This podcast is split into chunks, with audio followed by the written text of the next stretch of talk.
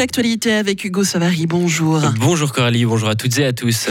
Vous l'étalez avec délicatesse sur une fine tranche de pain nappé de beurre. Si le miel ravit vos papilles, sachez que l'année 2022 a été très bonne pour les abeilles fribourgeoises.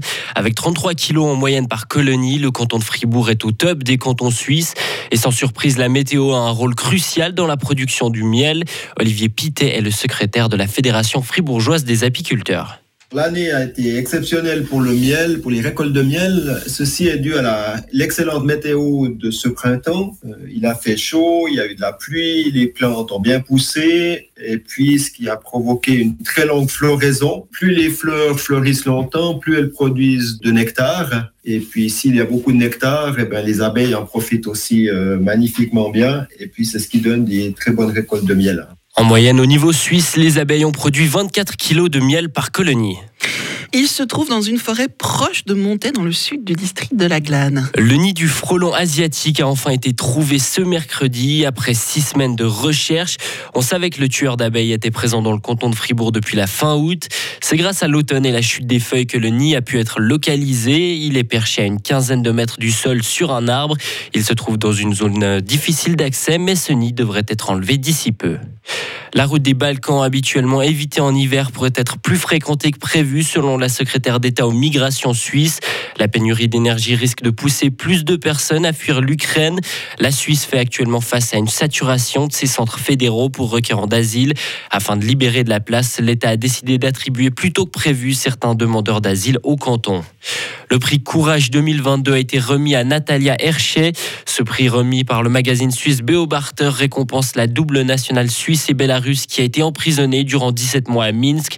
Elle avait participé à une manifestation contre la réélection contestée du président Alexandre Loukachenko engager les proches aidants afin qu'ils reçoivent un salaire et surtout de la reconnaissance. Tel est le concept de l'ASFAM, l'assistance pour famille avec proches aidants. Créée en 2019 dans le canton de Zurich, cette association s'est depuis étendue petit à petit dans plusieurs cantons. Elle est arrivée dans le canton de Fribourg au printemps dernier. Quel a été l'accueil de cette association depuis par les familles de proches aidés? Juan Garreté, co-responsable de l'ASFAM en Suisse romande et ancien proche aidant. Je pense que c'était la même chose à Zurich. Au tout début, les gens se méfient. Et en l'occurrence, dès que la presse s'en est mêlée, les gens se disent, bon, bah alors si c'est vrai, on essaye. Ils voient qu'effectivement, il y a une infirmière qui vient. Ils voient qu'effectivement, c'est vrai, tout ce qu'on leur raconte. Et puis, à Fribourg, la tendance qui n'est pas la même dans toute la Suisse, c'était plutôt des mamans qui ont des enfants qui souffrent de handicap. Donc c'est un des sujets qui a démarré très fort à Fribourg.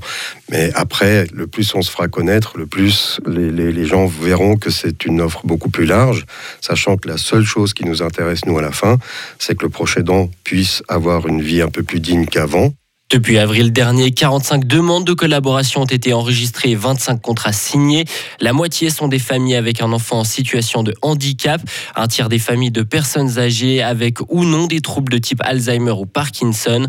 Enfin, 20% sont des familles de personnes qui ont subi un accident qui a changé du tout au tout leur mode de vie. Rencontre avec l'une d'elles dans une demi-heure. À l'étranger, à présent, des restrictions d'électricité sans précédent sont prévues pour ces prochains jours en Ukraine et particulièrement dans la région de Kiev. Ceci en raison d'importants dégâts infligés au système énergétique ukrainien par de récentes frappes russes. Depuis plus de deux semaines, la Russie multiplie les frappes sur les infrastructures énergétiques de l'Ukraine. Au moins un tiers des installations du pays sont hors service. Les coupures d'électricité toucheront près de 4 millions de personnes dans le pays. Et fit direct suite au rachat de Twitter par Elon Musk. General Motors a décidé d'arrêter temporairement de payer pour des publicités sur le réseau social. Le constructeur automobile devient le premier grand annonceur à remettre en cause sa présence sur la plateforme. General Motors continuera néanmoins d'alimenter son compte Twitter officiel.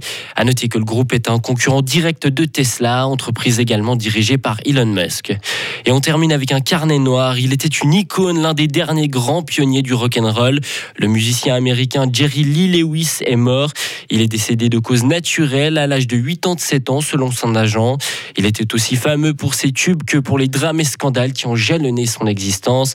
Très connu pour son énergie au piano, il restera à jamais célèbre pour son titre Great Balls of Fire.